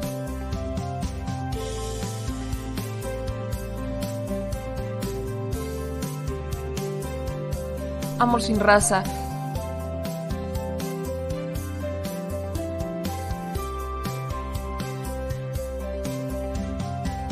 Frida Puebla.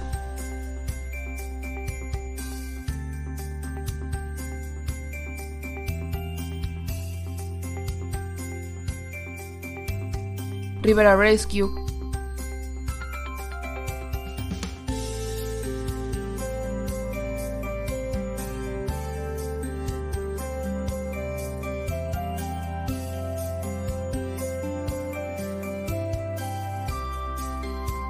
Voz Animal MX,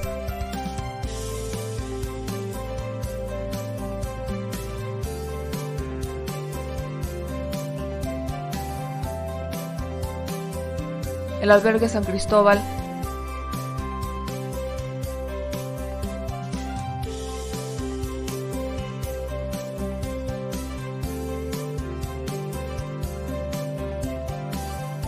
Fundación Toby.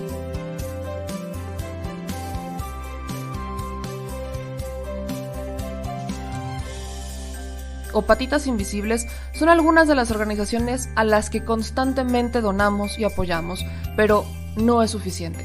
Ayúdanos a que sean más voces las que salven vidas. Sus patitas, de verdad, pueden salvar tu vida. Difunde y dona.